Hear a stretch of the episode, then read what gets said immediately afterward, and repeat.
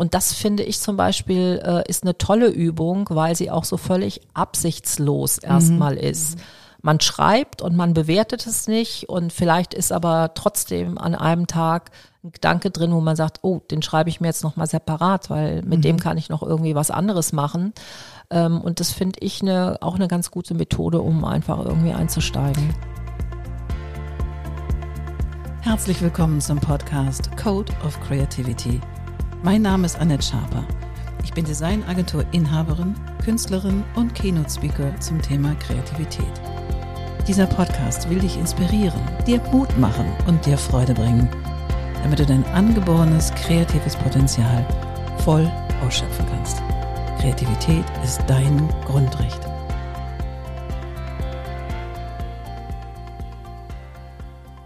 So, herzlich willkommen zu einer neuen Folge im Code of Creativity Podcast. Und heute habe ich eine sehr besondere Frau bei mir, und zwar Ingeborg Trampe. Herzlich willkommen. Vielen lieben Dank für die Einladung. Ja, Annette. ich bin total verzaubert, weil du bist eigentlich PR-Beraterin, richtig? Ja. Und das ist dein Brot und Butter.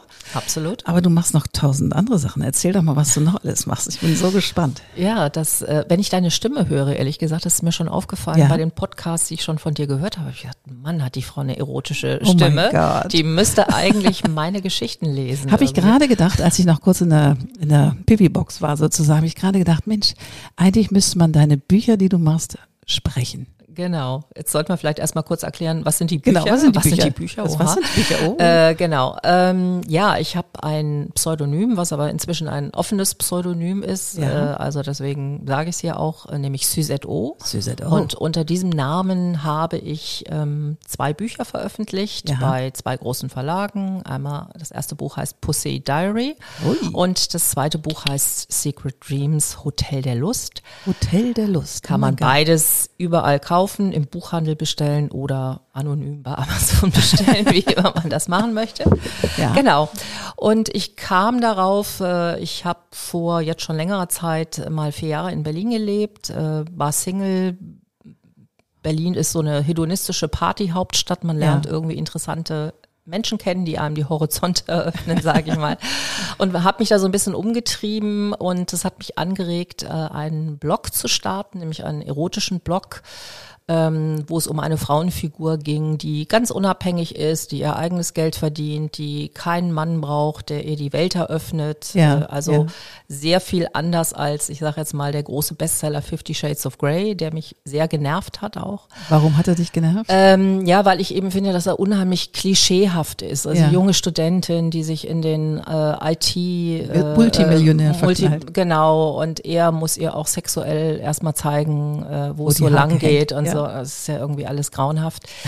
ähm, und ich fand es jetzt auch nicht doll geschrieben, äh, äh, aber wie auch immer, das war so ein bisschen, das schwang so im Hintergrund so ein bisschen mit. Mhm. Und aus diesem Blog wurde dann halt äh, später äh, quasi auf Basis dieses Blogs das erste Buch Pussy Diary ähm, durch Empfehlung, Zufall, Schicksal ähm, bekam ich Kontakt zu einer sehr guten Agentin auch, die das gerne verkaufen wollten. Das ging dann auch relativ schnell, weil die Verlage schon so das Gefühl hatten, das könnte das nächste Ding sein nach Fifty ja, Shades ja. of Grey, aber für eine erwachsene Zielgruppe, ja, für selbstbewusste Frauen und auch Männer, also es wird auch von Männern gelesen oder von Paaren auch gerne, ähm, die halt the real thing wollen und nicht mhm. einfach nur so heidi-deidi und ähm, Fifty Shades of Grey besteht ja aus 500 Seiten und davon sind vielleicht 100 Seiten explizit. Bei mir ja. ist es sehr viel, äh, ist es sehr umgekehrt. Die Geschichten okay. sind, die eigentliche Geschichte ist reduziert ja. und es geht viel um wirklich dieses äh, sexuelle Erleben. Bei Secret Dreams ist ein bisschen mehr Geschichte drumherum und verschiedene mhm. Biografien von Frauen, die in ein Hotel fahren, um sich ihre sexuellen Fantasien äh, äh, inszenieren zu lassen. Ach, wie spannend. Damit sie das erleben können, beispielsweise. Und ist es fiktiv oder hast du mal in so einem Hotel gewohnt? Ähm, äh, so ein Hotel gibt's leider nicht. Ich werde sehr häufig gefragt von Frauen, wäre das nicht toll? Können wir nicht so ein Hotel machen? Aber äh, jetzt werde ich nicht noch Hotelinvestorin, glaube ich. Das wäre ein bisschen viel. Ähm, natürlich ist, äh, ich glaube, man kann sowas nur schreiben, wenn man einen Teil schon selber erlebt hat und eine mhm. Offenheit hat. Aber zum Beispiel bei Secret Dreams haben mir auch Freundinnen sozusagen ihre Fantasien geschenkt, Ach, was sie nett. gerne machen würden, wenn es denn so einen Ort geben würde. Ja. Ähm, und natürlich äh, gerade Pussy Diary, da habe ich auch sehr viel echt so ein bisschen überdreht. Das geht dann Ja. auch irgendwie ins Humoristische irgendwie rein. Äh, also ist es eine Mischung aus Ja. allem. Ja. Fantastisch. Wir haben uns ja auf einem Power Networking von Stefanie Salziger kennengelernt Mhm. und ich hatte dich gesehen, weil du natürlich auch eine beeindruckende Frau bist und äh, danach hast du mich kontaktet und bringst mir mit so einem, kommst mit so einem Thema, was ich total aufregend finde, weil ich liebe es ja, Menschen zu interviewen, die unterschiedlich kreativ sind. Das hat man und deswegen gibt's ja diesen Podcast. Aber mit so einer Geschichte habe ich im Leben nicht gerechnet, dass jemand kommt und mir sowas bringt. Aber ich finde es mega. Ja, ich glaube, damit rechnet keiner, wer mich erstmal jetzt so kennenlernt Ja. und sieht irgendwie, ups, okay, die hat ähm, nicht nur, also es ist pornografische Literatur, Ja. muss man ganz klar sagen. Ich sage es auch immer, ich finde es auch nicht schlimm. Es ist ab 18, also ähm, äh, weil es eben, man muss wissen, in Deutschland gibt es ein relativ strenges Jugendschutzgesetz Ja. und äh, da musst du mindestens 50 Prozent allgemeine Geschichte haben und wenn du das nicht hast, sondern Ah, eben okay. der Anteil an Okay. expliziter Beschreibung höher ist, dann kommst du halt sofort in diese Ecke uh, ab 18. und Okay, das heißt, ich muss ein Perso zeigen, wenn ich das Buch kaufe? Nee, das jetzt nicht, aber es führt natürlich dazu, dass die Distribution schwieriger ist. Das haben Mhm. auch, glaube ich, die Verlage ein bisschen unterschätzt. Also es legt sich natürlich ein Buchhändler, Buchhändlerin nicht unbedingt äh, vorne auf dem Buchtisch Impuls, raus, ja. äh, sondern ähm, das ist dann eher so, wenn man mal hingeht und jemanden so ein Buch zeigt und sagt, wofür ist es, äh, dass sich vielleicht der eine oder andere traut und einen Zettel dran macht. Also der Buchhändler bei mir im Mühlenkamp hat es gemacht, hat irgendwie Hot Stuff äh, äh, dran geschrieben, dass man so ein bisschen wusste. Nein, aber man kann es ohne Barriere kaufen, aber es äh, limitiert natürlich die Art und Weise, wie du es in den Handel bringst, Ja, wie du es bewerben natürlich. kannst und so weiter und so fort. Ja, großartig. Und äh, nun bist du ja aus Berlin zurück. Kannst du sagen, Berlin ist da ein freierer Geist, was das angeht? Und vermisst Ähm, du das? Also ich hatte ja Sehnsucht nach Hamburg. Insofern ähm, wusste ich ja ähm, sozusagen, was mich hier erwartet und lebe jetzt das dritte Mal hier. Ähm, also man kann schon sagen, in Berlin ist die Szene an sich, Partyszene von bis, ist natürlich eine viel, viel größere äh, und eine offenere und auch eine internationalere, was ich natürlich auch sehr spannend fand. Ich habe aber eben auch in dieser Zeit gelernt, man hat ja immer so bestimmte Vorstellungen, vielleicht so, uh, wie ist denn das in so erotischen Clubs und ähm, äh, äh, da sitzen dann irgendwelche Menschen in Aldiletten und ähm, schlimmen Unterhemden oder keine Ahnung, was auch immer. und äh, das Spannende fand ich, dass man wirklich so wahnsinnig, also die Palette von Menschen ist so breit, die man Ja. also in Berlin äh, auf jeden Fall äh, auch trifft. Äh, ähm, dass ich viele Vorurteile, die ich selber hatte über die Szene, Ja. dann auch wirklich über ähm, Bord geworfen habe. Und äh, man lernt wirklich irrsinnig interessante Menschen kennen Ja. ähm, über so einen Weg auch. In Hamburg ist die Szene natürlich irgendwie kleiner. In Hamburg habe ich auch immer so ein bisschen äh, das, den Eindruck, es geht sehr viel so um Posen. Also sie sehen alle Okay. super mega gestylt immer aus und Ja. so. In Berlin wird halt einfach irgendwie schneller losgelegt und es Ja. ist alles noch so ein bisschen, würde ich mal sagen, zügelloser und, und äh, ja, so ein bisschen anarchistischer einfach. Ja. Also sind einfach unterschiedliche Szenen tatsächlich. Und gehst du dann ab und zu mal nach Berlin, um dich so ein bisschen irgendwie zu inspirieren? Ähm, ich war jetzt lange nicht mehr in Berlin tatsächlich ähm, äh, und auch länger nicht mehr in Clubs, äh, ehrlicherweise, weil ich jetzt gerade im Moment das Gefühl habe, das ist jetzt gerade so, wie ich lebe, alles so ganz gut, dass mir da auch nichts fehlt. Äh, es war eine super irgendwie gute Phase für mich. Will ich auch gar nicht missen, aber vielleicht kriege ich irgendwann wieder den Kick und denke Ja. so, oh, ich muss mal wieder ins Insomnia oder so. fahren. Insomnia, was ist denn Insomnia? Insomnia ist äh, der Club, den ich eigentlich mit am besten finde in Berlin. Also es, viele kennen ja den KitKat Club, zumindest vom Hörensagen. Ja. Und ein Teil der Leute hat sich dann, wie das ja manchmal so ist, dann abgespalten von dem Club, hat was eigenes gemacht, nämlich das sogenannte Insomnia im Tempelhof. Das ist eigentlich wie so ein alter Tanzballsaal eingerichtet mit so verschiedenen ja, kleinen Räumlichkeiten, wo man sich dann auch zurückziehen kann, wenn man will, mit Vorhängen, ohne Vorhänge. Und was ich an dem Laden halt auch immer gut fand, A, der hat eine sehr internationale Szene, das hat sich okay. irgendwie rumgesprochen. Also ich habe da wirklich Leute aus, weiß ich nicht, Autohändler aus Paris über Rechtsanwalt in London, der mir gesagt hat, sowas würde es überhaupt nicht geben, angeblich in London. Kann ich mir zwar nicht vorstellen, aber gut. Ähm, und die achten vor allen Dingen sehr darauf, äh, dass die Frauen da wirklich gut behandelt werden. Also ja. wenn da sonst irgendein so Typ kommen würde und ähm, benimmt sich nicht richtig, der wird dann auch rausgeschmissen. Okay. Und das ist ja, glaube ich, mit ein wesentlicher Grund. Viele Frauen, also das merke ich dann auch als Reaktion auf diese, diese Hotelgeschichte, die kommen schon und sagen dann zu mir, hm, ich finde das ja schon irgendwie spannend und ich würde ja sowas vielleicht auch gerne mal ausprobieren, aber ich habe Angst, ich weiß nicht, wo ich hingehen soll. Mhm. Was sind da dann für, für Leute? Ist, äh, ist da hinterher mein Nachbar und erkennt mich? Also da gibt es ja, ja. ganz, ganz viele Ängste, weil du natürlich als Frau ja sofort, wenn du eine freie Sexualität hast, abgestempelt bist. Du bist ja, ja sofort die Schlampe, die ja, Hure. Ne? Also wir bei sind Männern ja ist immer noch akzeptierter, ne? Bei Männern ist es akzeptierter, es ist nach wie vor so. Mhm. Ne? Ähm, ähm, Werner Funk hat darüber jetzt äh, auch noch mal mehrere Texte geschrieben, die ähm, Journalistin aus Berlin.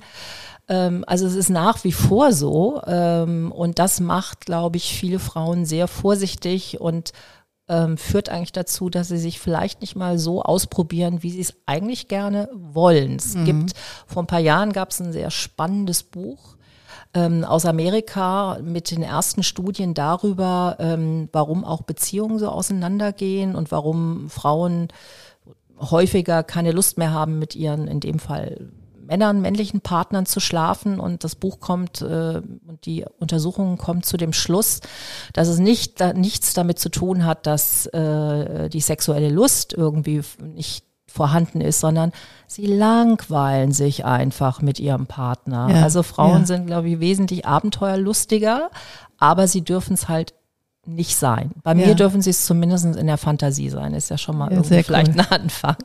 Und Insomnia, ist das ein Swingerclub oder was ist das für ein Club? Ähm, ja, das ist ein hedonistischer Partyclub. Also ja. du kannst da auch äh, hingehen, hingehen Party machen? Party machen und nur tanzen oder nur gucken oder was auch immer. Aber du kannst da eben auch Menschen treffen und mit denen, wenn du willst, äh, sofort Sex haben. Ja. ja, abgefahren, abgefahren.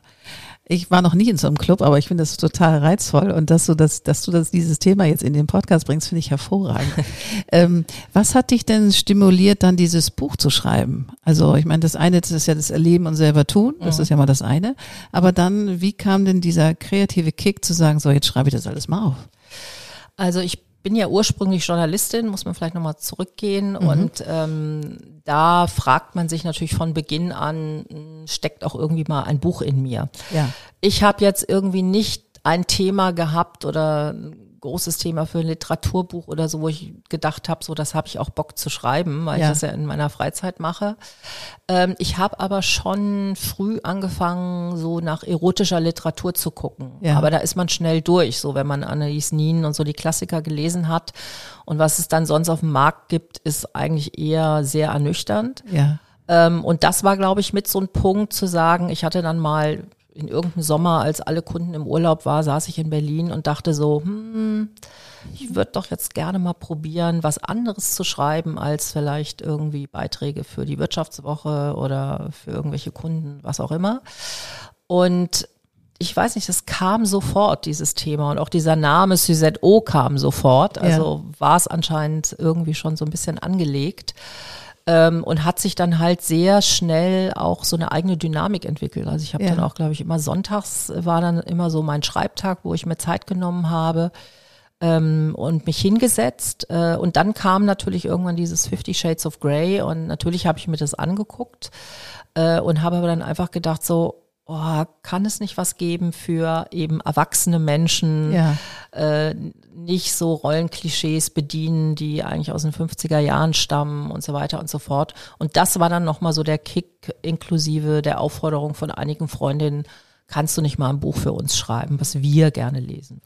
Und wie war der Prozess des Schreibens? Weil das ist ja natürlich ein kreativer Prozess Wurdest du von Kapitel zu Kapitel sozusagen von dir selber inspiriert, das neu zu schreiben? Oder hattest du auch so Setbacks, wo du denkst, oh Gott, was schreibe ich hier für ein Crap? Also gab's, wie war so der Weg? Ähm, also ich hatte, das erste Buch entstand zumindest auf der Grundidee von dem Blog, den ich geschrieben hatte. Mhm. Also das heißt, da waren Rudimente vorhanden. Ich habe es zwar nochmal neu geschrieben, aber ich musste nicht alle Geschichten quasi neu erfinden. Also mhm. ich hatte schon so ein ganz gutes, äh, so eine ganz gute Basis. Mhm. Und als ich angefangen habe, ist mir eigentlich im Grunde genommen immer mehr eingefallen und ja. ich konnte es dann immer Also wie so ein Perpetuum mobile, was Ja, so genau. Also ja. da hatte ich eigentlich nicht wirklich mal zwischendurch so, ups, was schreibst du jetzt? Also man muss auch dazu sagen, es sind ja relativ überschaubare Bücher, aber auch ja. das habe ich gemacht. Die sind so 100, das andere ist glaube ich 130 Seiten ähm, und sind halt auch Geschichten, die man losgelöst lesen kann. Ja. Ähm, äh, weil ja, Menschen lesen ja gar nicht mehr so viel und sie sollen ja auch angeregt werden dadurch, ja, ja. vielleicht für andere Dinge, die sie dann noch tun können an so einem Abend. Ähm, bei dem zweiten Buch war es ein bisschen anders, weil als dann meine Agentin hatte dann relativ schnell einen Verlag und die haben dann sofort gesagt, oh, sie wollen aber gleich dann ein halbes Jahr später ein zweites Buch. Und okay. da war ich so ein bisschen so, Ups, wirk. Ähm, und ich hatte aber dann irgendwie schon diese Idee im, im Kopf mit, was wäre eigentlich, wenn es einen Ort geben würde, wo Frauen hingehen könnten, ohne ja. dass sie Angst haben müssen. Ich treffe da unattraktive Typen, es wird nicht auf mich geachtet, was weiß ich. Ja. Ähm, und ich hatte mir echt nur so einen DIN A4-Zettel mit so ein paar Grundideen gemacht und damit bin ich dann damals zehn Tage nach Sylt gefahren. Ah. Und da habe ich mich dann wirklich so in den Rausch geschrieben, muss ich sagen. Also, dass das funktioniert hat, das ist mir im Nachhinein immer noch so ein bisschen Rätsel. Magic. Ähm, weil das war wirklich, also bin ich dann morgens kurz spazieren, habe überlegt, so was will ich heute irgendwie schreiben. Und da war es aber auch wieder so, so eine Geschichte beflügelte die andere. Und da habe ich eigentlich 80 Prozent des Buchs ähm, fertig geschrieben mhm. äh, nach den zehn Tagen. Und dann kam Verlag und haben wir natürlich nochmal so ein bisschen nachgearbeitet. Wie cool, wie cool. Und hast du schon was Neues in Planung oder gibt es etwas, was dich, was dich nochmal anders ähm, triggert als das, was du schon geschrieben hast? Also ich habe selber nochmal unter einem anderen Pseudonym ähm, Geschichtsband geschrieben, weil ich selber nochmal sehen wollte, wie ist denn das eigentlich, wenn ich das selber ja. in Eigenregie mache, um festzustellen, das läuft dann auch nicht viel schlechter, als ja. wenn man es über offizielle Verlage macht. Ähm, weil jetzt die Erfahrung mit den Verlagen war jetzt ehrlich gesagt nicht so positiv, weil die im Grunde genommen mit der Vermarktung am Ende überfordert waren. Also die hätten eigentlich eine Kooperation mit einem großen Sextoy-Versender oder so machen mhm. müssen. Das wäre, glaube ich, sinnvoll gewesen. Haben sie aber irgendwie nicht hinbekommen, warum auch immer. Ähm, also das habe ich gemacht und ich habe ein drittes Buch tatsächlich, was in der Schublade liegt, mhm. wo ich aber auch denke, so, ähm, warum soll ich das jetzt nochmal mit dem Verlag machen? Komme aber auch jetzt gerade nicht wirklich dazu, mhm. weil ich so viel in meinem richtigen Job zu tun habe, was ja gut ist, äh, mich da weiter drum zu kümmern. Ähm, mal gucken, vielleicht ja. ist jetzt auch noch nicht die Zeit und irgendwann kommt der Zeitpunkt, wo ich dann weiß, so, okay, jetzt mache ich es so. Abgefahren. Aber ich, äh, wer trotzdem Suzette lesen will, äh, es gibt eine Kolumne, Sweet Suzette, alle zwei Wochen auf der Plattform Paleflux, wer die noch nicht kennt. Das Was ist, ist Paleflux? Erklär mal. Das ist eine Medienplattform, die sich an Frauen richtet ähm, ab 47. Also 47 mhm. ist ein bisschen fiktives Alter. Es geht eigentlich um Frauen in der Lebensmitte und darüber hinaus die eigentlich von den Medien nicht mehr beachtet werden, obwohl ja. sie ja eine sehr große und auch konsumfreudige und Absolut. offene Gruppe sind. Und ähm, Silke Burmester hat das, äh, hat das sozusagen ins Leben gerufen, eine sehr bekannte Journalistin, weil sie es einfach genervt hat, dass eben äh, ab so einem bestimmten Punkt Frauen unsichtbar werden. Und ähm, es ist mittlerweile sehr vielfältig von den Themen. Also es ja. gibt Kolumnen, es gibt Künstlerinnen werden vorgestellt. Wie gesagt, es gibt äh, äh, alle 14 Tage Sweet Suzette. Es gibt aber auch den Sex der Woche, wo Frauen äh, anonym über sexuelle Erlebnisse schreiben. Ähm, äh, es ist sehr breit, sehr bunt und ja. sehr, sehr schön und auch irgendwie so ein bisschen wild. Also da passe ich eigentlich ganz gut rein. Ja, sehr schön. Bisschen wild. Wahnsinn. Und ähm, hat das eigentlich einen Effekt auf dein Daily Business? Also du bist ja eine seriöse PR-Beraterin mhm. sozusagen, schreibst ordentliche ja. Texte für Unternehmen oder für Verlage? Ähm, also es hat mich kein Kunde deswegen verlassen oder mir gekündigt. ja. Ähm, also ich arbeite mit sehr vielen Männern. Ich glaube, dass sie da eher eine große Offenheit und eher vielleicht auch so eine verblüffende, ja. verblüffte Neugier äh, haben. Also mich hat da keiner komisch angemacht. Ich habe das, als das erste Buch rauskam, habe ich es natürlich allen gesagt, um ja. damit sie vorbereitet sind, weil eh klar war, es kommt raus, dass ich dahinter ja, bin. Äh, nee, äh, ich glaube aber auch daran, ähm, dass Leute schon auch Dinge auseinanderhalten können. Ja. Und wenn ich mich in meinem sozusagen bürgerlichen Job 100 Prozent äh, gut verhalte und meinen Job sehr gut mache, dann ähm, ist das eigentlich nicht so ein Thema. Wie schön. Ich meine, das ist ja schon mal toll. Also, dass das nicht irgendwie komisch irgendwie mhm. zurückschlägt, weil ganz ehrlich, äh, Sexualität machen wir alle, haben wir alle, wollen wir alle. Und es wird, aber es ist ja immer noch ein Stück weit tabuisiert. Es ist ja Absolut. nicht so, dass, dass man da so frei darüber sprechen kann. Und, mhm. ähm, und das ist eigentlich total bescheuert. Ja, eigentlich ist es total bescheuert. Deswegen hat mich dieser Hype um Fifty Shades of Grey, da gab es ja mehrere Bücher, glaube ich. Ich habe das erste gelesen und das zweite hat mich schon gelangweilt. Also das mhm. habe ich zwar gekauft, aber nicht gelesen, weil mhm. ich dachte so, okay, jetzt geht die Nudel weiter. Also es ist so irgendwie immer das Gleiche. Es hatte mhm. sich irgendwie nicht wirklich also für mich gab es da keine Horizonterweiterung, wo ich sage, okay, das muss das ich ich sofort entweder probieren oder ich suche den Millionär, den es nicht gibt. Also mhm. völliger Quatsch. Also ich, mich hat das, mich hat dieser Hype total überrascht, mhm. muss ich sagen. Und mhm. aber eher negativ überrascht, weil ich dachte so, oh wei. Mhm. Ich glaube, das erste Buch, was ich mal gelesen habe, was, was mich wirklich gerockt hat, weil es von Sexualität sprach, von gleichgeschlechtlicher Liebe war von Patricia Highsmith, mhm. Carol. Okay, ja. Ja, das mhm. fand ich total toll. Das hat sie auch unter dem Pseudonym geschrieben. Mhm, genau. In New York irgendwo, keine Ahnung, als sie noch sehr jung war. Es war ja auch teilweise autobiografisch auf jeden mhm. Fall. Das fand ich wunder, wunderschön. Mhm. Ich fand, weil es so das Gefühl beschreibt, wie so verliebt sein und der Wunsch nach Sexualität sich so ausdrückt. Das fand ich irgendwie, ich fand's toll. Mich mhm. hat's auch in der Phase erwischt, wo das Buch mich gefunden hat wo ich genau so eine Erfahrung gemacht hatte. Und ich dachte so, krass, ich gehe in dieses Buch, mhm. ich mhm. in den Buchladen und finde genau so ein Buch. Also ich mhm. meine, ich habe da nicht nachgesucht. Ne? Das hat dich gefunden. Das hat mich gefunden, ja. Solltest du wohl lesen zu der Zeit. Und als dann das verfilmt wurde mit Kate Blanchett, mhm. ich war verzaubert. Also ja. ich finde, die hat das so ja. mega Toller gespielt. Film. Beide total haben das so geil gespielt. Ich war wirklich, äh, mhm. fand das den Film mindestens genauso wie das Buch. Mhm. Ja, es ist auch nach wie vor finde ich schwierig, ähm, in dem Bereich was zu finden, was Spaß macht zu lesen, was auch ganz gut äh, geschrieben ist. Also ich kann auch empfehlen, Sophie Andrewski zum Beispiel, okay. äh, eine deutsche Autorin, die finde ich ganz interessant, wobei sie mir manchmal ein bisschen zu sehr in so Fetisch abdriftet, aber ja. auch das kann ja ähm, kann ja gemocht werden. Und ich mag sehr die französische Autorin Alina Reyes. Aha. Die gibt's auch, äh, es gibt auch Bücher ähm, auf Deutsch. Ähm, äh, das Tagebuch der Lust beispielsweise, ähm, die schreibt auf eine sehr poetische Art und Weise. Mhm. Also da ist auch nicht viel Geschichte drumherum, aber es hat so was ganz Feines und die ist zum Beispiel äh, super angesehener Megastar in Frankreich, weil die natürlich mit dem Genre ganz anders umgehen natürlich. und da sehr viel offener sind. Aber man muss schon wirklich ziemlich suchen. Also es gibt einfach, es gibt viel, viel auch eben selbst verlegt, aber viel auch eben, wie ich finde, schlecht geschrieben, ja. uninteressant, klischeehaft. Ja. Wer hat eigentlich Fifty Shades of Grey geschrieben? Ich weiß es gar nicht. Hat das eine ähm, Frau dann mal Das hat eine Frau geschrieben. Mir fällt jetzt der Name gerade nicht ein, ja, aber das ist egal. ja eine Frau, die vorher nichts veröffentlicht hat, sondern die hat ja auch den Weg, die hat einen Blog geschrieben mhm. und dieser Blog hatte wohl schon eine relativ gute Reichweite und darüber ist dann ein Verlag auf sie aufmerksam geworden. Ähm, äh, und äh, genau, dann gab's ja die mhm. Reihe und dann gab's ja jetzt auch nochmal seine Seite Grey, wobei interessanterweise, ich habe immer mal so ein bisschen geblättert, völlig anders geschrieben. Ähm, kann man auch drüber spekulieren, ob das wirklich aus einer Hand kommt oder nicht, Witzig. oder ob da so ein Ghostwriter dahinter war, der dann einfach gesagt Mal hat, okay, wir, ist. naja, der Verlag hat halt mhm. gesagt, okay, das ist natürlich mega erfolgreich, wir mhm. reiten die Welle weiter, aber die kann das vielleicht gar nicht so schreiben. Mhm. Äh, dann, also es ist sehr auffällig, äh, wie unterschiedlich die, die Bücher dann sind. Witzig.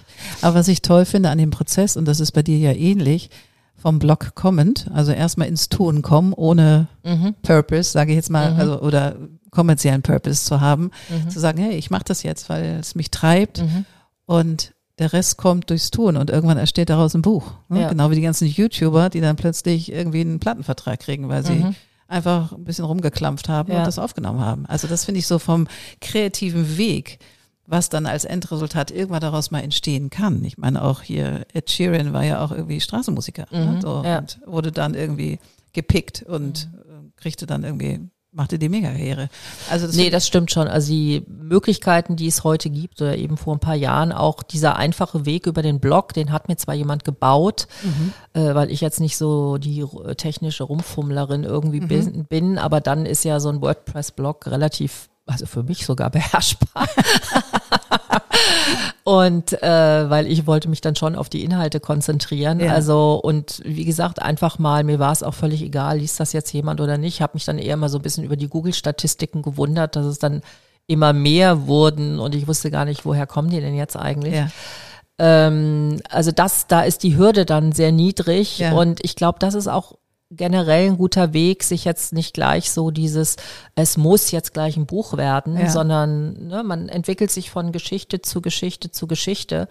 Und so entstand ja letztendlich auch, also ich habe das erste Buch angefangen zu schreiben, bevor ich meine Agentin äh, Ja, getroffen ja. habe. Das war eigentlich quasi schon fertig. Ja. Und eigentlich hatte ich im Kopf, kannst du ja eigentlich selber machen, irgendwie, warum jetzt über einen Verlag oder sonst was.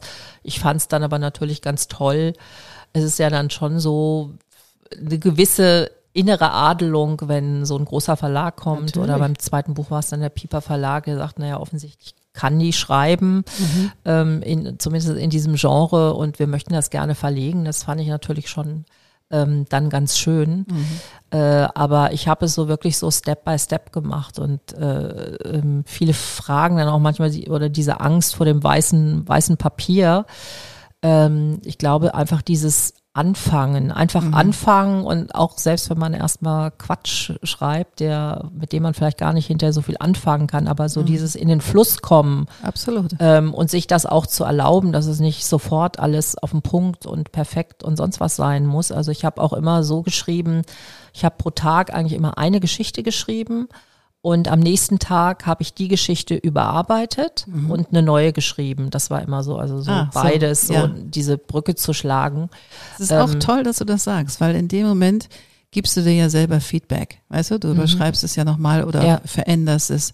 Und das ist auch etwas im kreativen Prozess, was wir häufig scheuen. Also selbst uns das Feedback selbst zu geben. Also kill your darlings. Am Anfang bist du, oh, das ist super. genau. Das ist super. Das, Ja. das ist schon toll. Nee, vielleicht kann ich es noch ein bisschen, noch ein bisschen schleifen und sich in so eine Struktur zu geben. Einen Tag schreiben, einen Tag überarbeiten, dann wieder schreiben, einen Tag überarbeiten. Das finde ich super. Und ich habe neulich in einem Podcast gehört, von Louis Howes, kann ich auch nur empfehlen. Das ist ein amerikanischer Footballspieler. Und der hat Mel Robbins äh, interviewt und die hat die Five-Second-Rule entwickelt.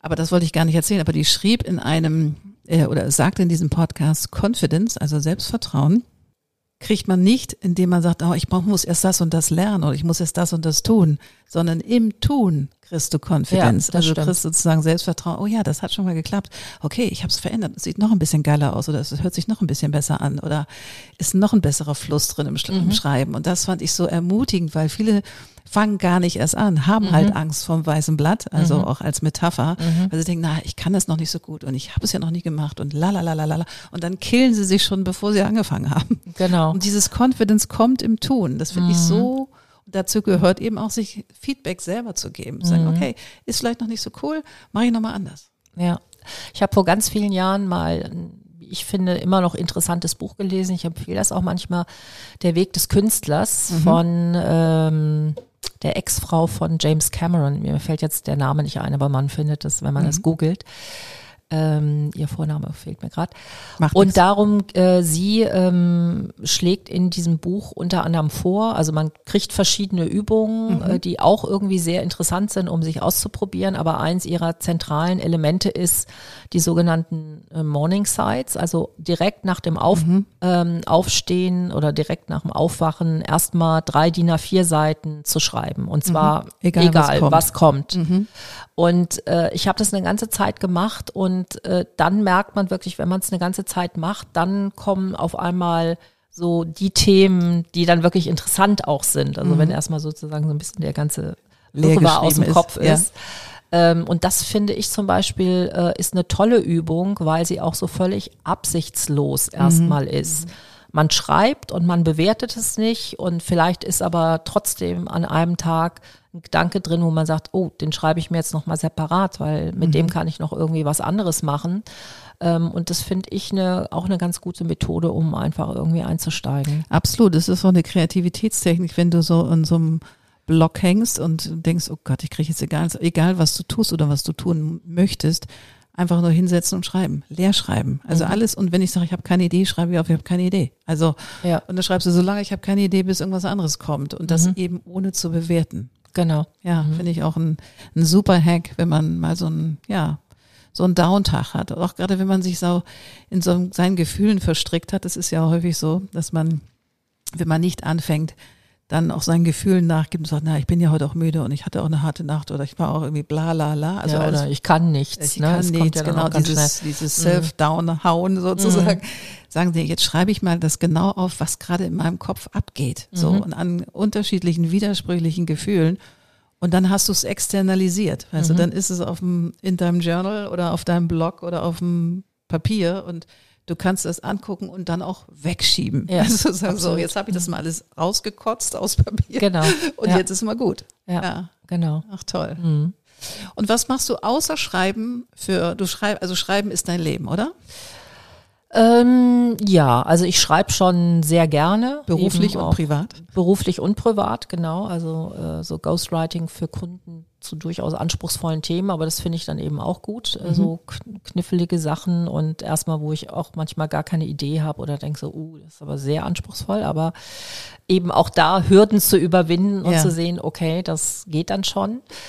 Ähm, ja, und ähm, das Kolumnenschreiben zumindestens, das ist das, was ich äh, im Moment auch gut nebenbei ähm, ja. bewältigen kann, weil auch das hat ja eine Vorzeit, weil wenn du alle zwei Wochen immer ein neues Thema finden musst, manchmal drängt es sich auf, dann habe ich sofort im Kopf, manchmal aber, ähm, ach, blätter ich dann auch in irgendwelchen komischen Frauenzeitungen, Cosmopolitan mhm. oder so, die haben ja auch immer relativ viel über Sexualität drin. Und das ist dann meistens irgendwie wieder so hanebüchend. Äh, die haben ja dann so, äh, wie gibst du ihm den besten Blowjob irgendwie oder was auch oh immer. Gott. Und das mhm. sind dann für mich aber so Absprungbretter, um dann eigene, natürlich ja. äh, konterkarierte Themen zu entwickeln. Ähm, und ähm, das macht schon Spaß. Ja, aus vielen Kolumnen kann ja auch ein Buch entstehen, oder? Ja, kann auch nochmal kommen. Ja, Stimmt. Hat mein ja, Onkel gemacht, der gerade kürzlich verstorben ist leider. Äh, Dr. Eike Christian Hirsch aus, aus Hannover, der hat lange Zeit eine Kolumne im Stern gehabt ähm, Deutsch für Besserwisser. Ah, okay. So, der war mhm. so eigentlich Theologe, studierter Theologe und hat aber die deutsche Sprache mhm. immer gerne aufs Korn genommen und geguckt, okay, ist das, mhm. ist das noch Deutsch oder kann das weg, sozusagen? Ja, ja, ja. Würde er heute sagen, glaube ich, aber damals hat das eben Deutsch für Besserwisser mhm. und ich glaube, der hat daraus dann auch ein Buch gemacht. Ja. Alle Kolumnen gesammelt und ab dafür. Kann auch, auch, noch passieren. Auch eine coole Stimmt. Idee, finde ich. Mhm. Ja. Also noch eine neue Buchidee, aber herrlich. Und was tust du sonst? Also ich meine, du arbeitest viel, hast du gesagt. Und ähm, ach, ich bin auch ein sehr, also ich gehe auch sehr gerne spazieren. Ja. Äh, ähm, ich, normalerweise, ich habe jetzt gerade leider so ein bisschen Kniemalheur. Okay. Ähm, aber gehe ich auch gerne sonntags sonst mit einer Gruppe von Freundinnen um die Alster, also wirklich Aha. auch längere Strecken, äh, bin gerne in der Natur. Ich bin aber auch ein großer Fan von Serien gucken tatsächlich Ach. oder Kino. Also ich ja. mag ja auch noch ganz klassisch Kino. Ich mag auch sehr gerne Arthouse-Kino, französische Filme, wo alle Leute immer mit den Augen rollen. Oh, schrecklich, das sind diese Filme, wo so viel gesprochen wird, aber oder gar nicht. Oder gar nicht. Oder beides. Also ich mag diese Welt einfach irgendwie ganz gerne. Ja. Also das inspiriert mich auch. Also ja. da kann ich dann auch wenn ich mal so einen Tag habe, wo ich so das Gefühl habe, so hier rattert's oben und ich kann überhaupt nicht abschalten. Ich kann sehr gut äh, dann, wenn ich im Kino bin, da wirklich so in diese Welten eintauchen. Ja, ja und ich bin aber auch sehr gerne faul. Okay. Also ich glaube ja in tiefst in meinem innersten Herzen bin ich ein totales Faultier und weil ich das weiß, arbeite ich aber so viel, überkompensiere das sozusagen, damit sich dieses Faultier nicht ausbreiten kann. also ich schlafe auch gerne und träume gerne, so Tagträume finde ich ja. auch super. Ich liebe ja Faultiere. Also es gibt doch diesen einen, dieses eine, ähm, das ist so ein Animatic, wo so ein, wo so ein Faultier hinter so einer Bank steht und anfängt zu lachen. Dieses Hach. ich kann mich totlachen. Das ist, jedes Mal, wenn ich diesen Clip angucke, könnte ich mich wegschmeißen, weil der mhm. lacht in Zeitlupe. Mhm. Und ich finde, die haben auch so eine putzige, mhm. haben so eine putzige äh, Ausstrahlung irgendwie, mhm. dieses, diese langen Krallen und so. Ich finde, so ein Faul, die hat irgendwie was. Mhm. Ja. Wie lustig. Ja. Und dann habe ich natürlich ähnlich wie du sicherlich auch oder Frauen, die irgendwie in Netzwerken unterwegs sind, ähm, treffe ich natürlich auch gerne immer wieder neue Menschen in neuen Setups. Das finde ich mhm. natürlich auch immer Na wieder ähm, inspirierend. Ähm, also ähm, ich habe so ein PR-Objekt, wo ich auch sehr viel mit Handel und Gastronomie und ja. Stadtentwicklung und Architektur Ach, cool. zu tun habe. Das finde ich auch ähm, beispielsweise sehr inspirierend ja, und hat mir auch nochmal irgendwie so ganz andere ähm, ja, Horizonte ja. geöffnet. Aber ich muss noch einmal zum Faultier zurückkommen, weil jeder ja. hat ja ein Faultier in sich. Also ich habe das natürlich ganz genauso. Wie überkommst du das? Also wenn du das Gefühl hast, so, oh Mann, jetzt habe ich hänge ich schon eine Weile auf dem Sofa rum und komme nicht so richtig aus dem Quark. Also ich sitze eben nicht sehr lange auf dem Sofa. Ich okay. bin jemand, der dauernd aufspringt, weil ihm irgendwas einfällt, was er noch ja. dann so tun muss oder so. Und ich habe tatsächlich auch einen sehr starken inneren Anpeitscher, so nenne ich den immer, also der sehr auf die Disziplin geht. Ich habe eine sehr preußische Disziplin. Ja. Und äh, ehe ich sozusagen mich ablenken lasse, es gibt ja Leute, wenn die zu Hause arbeiten, also ich habe auch einen Coworking Space, aber natürlich arbeitet man manchmal auch zu Hause. Mir passiert es regelmäßig, ich setze irgendwas auf, was ich mittags kochen will und es brennt alles an, weil ich gehe zurück an den Schreibtisch und vergesse es auch in dem Moment. Hinter mir sind die Wäscheberge, die eigentlich gewaschen werden müssten. Also andere Leute lassen sich ja schnell ablenken von zu. Hause, was sie da alles noch machen könnten. Bei mir passiert das irgendwie einfach nicht. Ich bin dann Witzig. doch wieder so im Tunnel, im Tunnel, mhm. äh, äh im Fokus tatsächlich, wenn ich dann arbeite, dass das eher nicht passiert. Ja. Also ähm, genau, deswegen, das Faultier hat nicht so viele Chancen bei mir. Sehr cool. Also du bist nicht jemand, der, wenn er eine Serie anfängt und du guckst dann die Nacht durch. Oder passiert sowas auch? Ähm, das kann passieren, aber in der Regel eher nicht. Also weil ich bin dann schon diszipliniert und ich weiß, oh, morgen ist der Zettel so voll, äh, ja. geh mal besser ins Bett, damit du ausgeruht bist. Also auch da wieder, die Vernunft ist schon sehr ausgeprägt ja, auch. Herrlich, herrlich. Und was ist jetzt, äh, also nochmal Hamburg-Berlin, weil ich liebe Berlin, aber ich liebe es auch hinzufahren, aber auch wieder nach Hause mhm. zu fahren. Also, weil ich finde, es ist schon eine inspirierende Stadt. Also total. Also gerade wenn es so um kulturelle Sachen geht, da und Essen und was da alles so, da gibt es Sachen, die gibt es einfach woanders nicht. Deswegen, das stimmt. Ich ja. habe eine Weile in New York mhm. gelebt und alle, die äh, New York, Exil-New Yorker gehen ja alle nach Berlin, mhm. weil sie denken, okay, mhm. wenn New York nicht haben kann, dann ist mhm. mindestens Berlin. Mhm. Ähm, dieses Mittel der Wahl, das war für mich nicht so. Also ich hatte das nicht so. Was ist denn für dich so der, der Unterschied, der ist, oder ist da eine, eine Sehnsucht oder wie ist so diese Verbindung Hamburg-Berlin? Also ich glaube, ähm, Berlin war einfach so meine wirklich Zeit des totalen Experimentierens. Persönlich auch ähm, Ende 40. Aha. Und ähm, ich kam aus dem sehr, ich kam aus dem Job aus Düsseldorf, wo ich wegen dem Job hingezogen bin, wo ich eigentlich nur gearbeitet habe, die Stadt wenig kennengelernt habe ja. und so. Und dann war so Berlin der große Freiheitsdrang und äh, ich habe auch tolle neue Leute kennengelernt und ähm, es ist halt eine richtige Großstadt. Ja. Das muss man einfach irgendwie so sagen. Ich meine, letztendlich besteht es ja auch aus zwei Städten zusammengemerged. Ja. Also allein schon diese Wege, die man hat und aber auch diese unterschiedlichen Kulturen. Und das finde ich auch nach wie vor faszinierend. Da folge ja. ich dir total oder auch was es an Kunstausstellungen gibt, was man an Vielfalt auch an Leuten ähm, vielleicht einfacher auch trifft. Mhm ähm, das möchte ich auch irgendwie alles gar nicht missen. Ähm, ich finde aber, es ist eine Stadt auch, die zwei Gesichter hat. Also sie mhm. ist Frühjahr, Sommer, Frühjahr, Herbst toll. Im Winter habe ich regelmäßig wirklich richtig Depressionen bekommen, weil mhm. da ist kein Licht in der Stadt. Du hast diesen eisekalten Wind.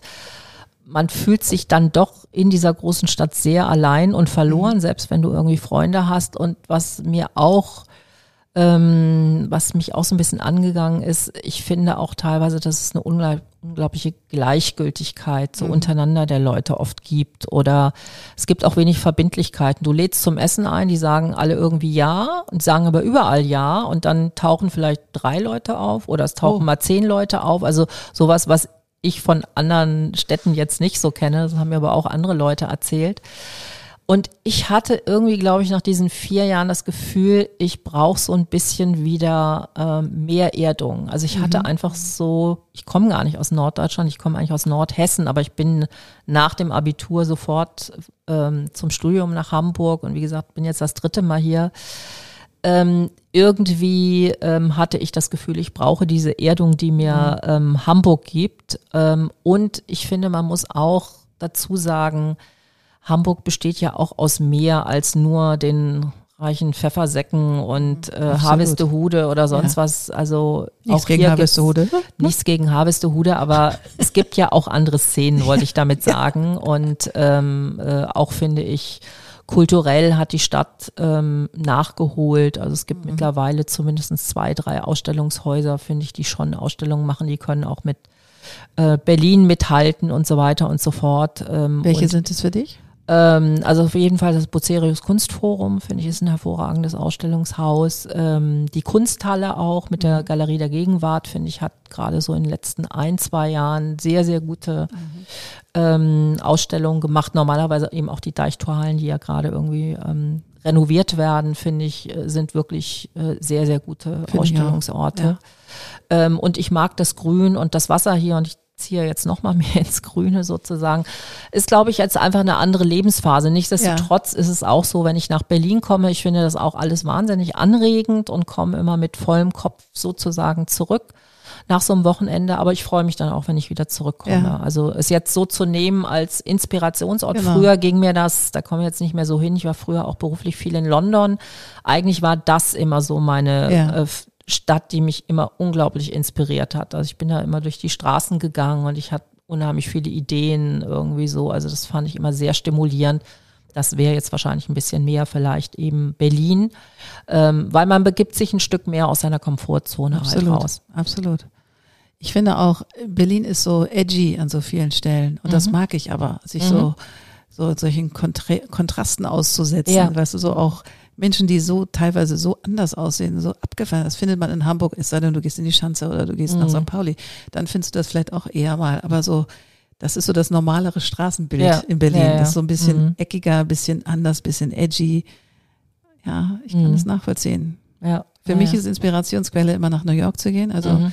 in Hamburg bin ich immer so ein bisschen, weiß ich auch nicht, ähm, da drehe ich eher auf den Teller so und mhm. denke so, oh, was mache ich jetzt noch, was kommt da jetzt noch für eine Idee und so. Da bin ich ja so ein bisschen ruheloser. Witzigerweise mhm. New York gar nicht. Ich mhm. tauche da ein und nehme nur auf mhm. und lass mich auch, ich kann, ich mache mir nie einen Tagesplan, wenn ich in New York bin. Ich gehe einfach los. Und mhm. es finden sich Ausstellungen, in denen ich mich plötzlich wiederfinde, wo ich denke so, wow, mhm. was ist das denn? Und ich war, es war mal morgens halb elf und ich hatte irgendwie gerade meinen ersten Kaffee und landete plötzlich off off Soho in einer Galerie und da guckten mich Pferde an. Und ich bin nun kein Pferd, ich mag Pferde, aber ich bin nun alles andere als ein Pferdetyp, noch eine Reiterin. Mhm. Und ich kam da rein und das kannst du dir nicht vorstellen. Du musst dir vorstellen, diese Wand, also bestimmt drei mal vier Meter mhm. oder vier mal drei Meter, das war ein Querformat, guckt mich ein Pferdekopf an, in dieser Größe, in Sepia. Wow. Und ich habe sofort angefangen zu heulen, weil so wie dies mit dieses Pferd, war so intensiv, das war ne? so intensiv und das war ähm, ähm, The Wild Horses of Sable Island. Das, so heißt mhm. die Ausstellung. Gibt es ist eine permanente Ausstellung, die wandert immer mal. Und das ist ein Fotograf, der es irgendwann, dem es erlaubt wurde, einer Sable Island, also wie der Säbel. Mhm. Sable Island ist eine mhm. vorgelagerte Insel vor Nova Scotia in Kanada. Mhm. Und viele Schiffe, die ähm, gestrandet sind, als man noch Pferde mit an Bord hatte, so, da haben die Pferde überlebt, die Schiffe nicht. Mhm. Und sind auf dieser Insel gelandet. Und das okay. sind halt Wildpferde. Mhm. Die sind da, das ist ein Reservat für diese Pferde. Also da darf auch niemand hin, außer Biologen oder ein Biologe sitzt da. Und du siehst diese Wildness in diesen Pferdeaugen. Das ist so Bam, das mhm. macht dich so an. Ich dachte so crazy shit. Und du kannst diese Bilder kaufen, da brauchst du aber ein Loft für. Also musst du auch so ein Loft haben, wie es in New York ist, weil sonst kannst du so ein Bild nicht hinhängen. Aber das ist so Hammer. Und das alles in diesen Sepia und diese wilde Mähne, es hat mich so gerockt. Mhm. Und das war morgens, freitags morgens halb elf irgendwie. Okay. Die Stadt wachte gerade auf und ich landete in dieser Heulen, in dieser Ausstellung. Es war wirklich der Hammer. Mhm. Es war wirklich der Hammer. Mhm. Ja, aber vielleicht tut man auch den Städten, in denen man wohnt, so ein bisschen un, Unrecht, weil man ich glaube, man neigt immer dazu, in anderen Städten auch mehr Stimmt. auszuprobieren und mehr unterwegs zu sein und sich Sachen anzugucken, während man natürlich hier auch bedingt natürlich durch Arbeitsprozesse so ein bisschen schmalspuriger unterwegs äh, äh, ist. Also ich habe mal eine Zeit lang es gemacht, das müsste, man, müsste ich jetzt eigentlich mal wieder machen. Da habe ich mir immer vorgenommen, äh, äh, sozusagen entdecke deine eigene Stadt und bin dann so samstags oft an Orte, Stellen, wo ich auch zum Beispiel noch nie war mhm. oder mir wieder äh, ähm, Stadtviertel zu erschließen, wo ich ewig schon nicht war, ähm, zu gucken, was sich da getan hat. Und dann kriegt man eigentlich auch so ein Gefühl von so, oh, okay, hier passiert ja doch irgendwie einiges. Man hat es nur nicht zur Kenntnis genommen, weil man eben so auf Autopilot in seinem ja. Alltag unterwegs ist. Stimmt, da hast du recht, das stimmt. Ich glaube, man kann in Hamburg noch so viel entdecken, wovon wir gar nicht wissen, was es alles gibt. Also das genau. stimmt. Mhm. Also ein Hohelied auf Hamburg mal sowieso. ich bin eine echte Hamburgensier, also von mir okay. gibt's ja eh keine Kritik. ich liebe diese Stadt einfach. Kommt gleich nach New York. Mhm. Ja. Ähm, und du sagst, du ziehst jetzt aber raus. Das heißt also, ein neues Chapter wird aufgeschlagen. Ja, ich ziehe jetzt äh, in Suburbia sozusagen. Oh, goodness. Wo geht's denn hin? Ähm, ich ziehe nach Volksdorf, also in eins der Walddörfer, yes. ähm, das ich ehrlich gesagt vor acht Wochen noch gar nicht kannte, außer den Namen. Und dann habe ich dort aber eine Bekannte äh, besucht, ähm, die dort schon lange lebt, also auch ihre Kindheit verbracht hat, dann zwischendurch mal woanders war, in Hamburg wieder zurückgegangen ist. Und irgendwann trafen wir uns und ich sagte mal so, ach, das klingt ja interessant, ich komme dich mal besuchen. Es hat dann ein bisschen gedauert, eben bis vor acht Wochen ungefähr, sieben, acht Wochen. Und ähm, dann hat sie mir mal alles so gezeigt und ich dachte so, ah, interessante Mischung von Leuten, hatte ich irgendwie anders erwartet. Ähm, es ist wahnsinnig grün. Ähm, du hast so einen netten kleinen Stadtkern, aber mit durchaus so ein, zwei coolen Cafés, einen tollen Klamottenladen, ähm, vielen Restaurants. Du hast äh, Seen in der Nähe, einen auch, wo du irgendwie reinspringen kannst, weil es ein Freibad ist. Ähm, und irgendwie hat mich das sofort angesprochen. Ich kann gar nicht sagen so genau warum. Und dann habe ich, ähm, bin ich zwei Wochen später in so eine Airbnb-Wohnung und habe es mir nochmal für ein paar Tage angeguckt. Ach, also habe von da aus gearbeitet, damit ich ein bisschen mehr Zeit habe, ja, mal zwischendurch ja. nochmal diesen Radius auch zu erweitern und so. Äh, und hatte irgendwie das Gefühl so, das ist, glaube ich, jetzt das, was ich gerne möchte. Also ich wohne jetzt ewig schon so richtig Downtown Winterhude in der Seitenstraße vom Mühlenkamp, wo ja, ja richtig Alarm ist. Es hat auch ein bisschen damit zu tun, dass sich einfach bei mir im Haus die Situation geändert hat. Das Haus ist verkauft worden, ja. ähm, leerstehende Wohnungen werden in Luxuswohnungen ähm, äh, umgewandelt. Ich bin also auf einer Dauerbaustelle. Es ist klar, äh, immer mehr Leute ziehen aus. Es sind 24 Wohnungen, das kann sich also noch ewig hinziehen. Und auch das war dann mit so einem Grund. Aber irgendwie sprach Volksdorf zu mir und jetzt mhm. kommt's ähm, dann sagte eben diese Bekannte zu mir, ja, äh, es gibt hier eine Immobilienfirma, guck da doch mal oder ruf die mal an und ich gehe auf die Seite und die haben eine einzige Wohnung, eine Zweizimmerwohnung, so mitten auch im Örtchen, weil ich wollte dann schon so, dass ich schnell zur U-Bahn bin, dann bist du ja auch in 35 Minuten von Volksdorf in Jung, am Jungfernstieg, also in der Stadt. Ähm, sie, äh, es gab anscheinend keine Konkurrenz. Man hat mir geantwortet, weil ich war schon auf Wohnungssuche, habe aber nie irgendwie Antworten auf meine E-Mails bekommen. Meine Selbstständigkeit war kein Thema und so weiter und so fort. Und ich habe jetzt diese Wohnung bekommen. Congratulations. Und irgendwie sollte das jetzt, glaube ich, alles so sein. Und jetzt geht's irgendwie ratzfatz. Äh, Mitte September ziehe ich dann um und bin aber auch so gespannt und so denke so, ja, spannende neue Phase. Ähm, Nochmal irgendwie, ja, ein anderes Stadtviertel, was ich so gar nicht kenne, aber was, glaube ich, eine nette Community hat. Absolut, so. es hat den schönsten Wochenmarkt nach der Isestraße, mhm. also in Hamburg. Und dem Goldbeckmarkt. Na gut, okay. Aber gleich danach auf jeden Fall. Er hat einen mhm. sehr schönen Markt. Ich habe da sehr lange gewohnt in Volksdorf. Ach, tatsächlich, also, yes. okay. Ähm, böse Zungen sagen, es wäre so ein bisschen die Rentnerschanze. Mhm. Ähm, aber gut, egal. Es hat ein Kino. Es hat alles, was genau. man braucht. Also du kannst das Dorf mhm. abschließen und du hast alles, was du brauchst. Genau. Insofern ist mhm. das cool und als Erfahrung mal gucken. Also ja. ich bin ganz bewusst wieder in die Stadt gezogen, mhm. aber ich fand es auch für die Zeit, die ich da war, und meine Firma ist noch da, mhm. also meine ehemalige Firma, ja. meine Designagentur mhm. ist auch in Volksdorf. Also ich kenne die Stadt gut oder den Ort gut ja. und das wird schön. Ja. und äh, ich sprach neulich mit einer Freundin und sie sagte dann auch, weißt du, heute kann doch sowieso, wir können doch alle keine langfristigen Planungen mehr machen mit dem, was in der Welt los ist. Genau ich mache das jetzt erstmal für mich, fühlt sich das jetzt irgendwie gut und stimmig an und wenn ich in ein paar Jahren das Gefühl habe, ist es nicht, ja gut, dann zieht man wieder woanders hin eben. oder auch nicht oder man, was auch immer dann kommen wird. Ne? Erstmal. Aber im Moment denke ich. Toller neuer Schritt. Ja, genau. Toller neuer Schritt. Und vielleicht inspiriert dich das auch nochmal zu. Ne? Was auch immer. Was auch immer. es gab dann nämlich mal ein Buch, was veröffentlicht wurde, das ja. hieß Last Exit Volksdorf. Das habe ich natürlich auch gelesen. Genau, es wurde ja. geschwärzt, mhm. weil es so äh, viele Dinge, auch wo sich Leute äh, wiedererkannt, wiedererkannt haben. haben. Ja, und so. Mhm. Das mhm. ist auch interessant. Also ist auf jeden Fall ein toller ja, neuer Start. Wobei, also ich habe das Buch ja gelesen, dass ich ja so ein bisschen eben auch kritisch mit damit auseinandersetzt. Aber ich meine, so ein Buch kannst du auch schreiben über Eppendorf natürlich, oder über Winterhude natürlich. oder Schlag mich tot. Ja, also klar. wie gesagt, ich habe mich jetzt einfach von meinem Bauchgefühl mal leiten lassen, was ich ja nicht so häufig habe und von einfach, wo ich jetzt sehe, okay, klack, klack, klack, das ist alles umgefallen wie die Dominosteine. Ja. Ähm, äh, auch mit dieser Wohnung, dann soll das jetzt wohl einfach genau. irgendwie so sein und dann nehme ich das jetzt irgendwie mal an und gucke einfach mal, was jetzt passiert. Super. Liebe Ivo, erstmal wünsche ich dir für alles, was kommt, ne, maximalen Erfolg, das ist ja eh klar und äh, hab es schön in Volksdorf und wir sehen uns sowieso bei Stephanie oder wo auch immer. Oder wo auch immer, genau. Wo auch immer. Und äh, ich freue mich, dass du da warst. Vielen Dankeschön Dank. Dankeschön für die Einladung. Sehr gerne. Auf bald. Auf bald. Wunderbar, das war wieder eine neue Folge vom Code of Creativity Podcast. Sehr gerne würde ich auch mit dir in Kontakt treten, wie deine Kreativität ist und wie ich dich auf deinem Weg unterstützen kann. Meine E-Mail findest du in den Show Notes oder du schreibst mir eine Nachricht auf Annette-Sharper-COC. Bis bald.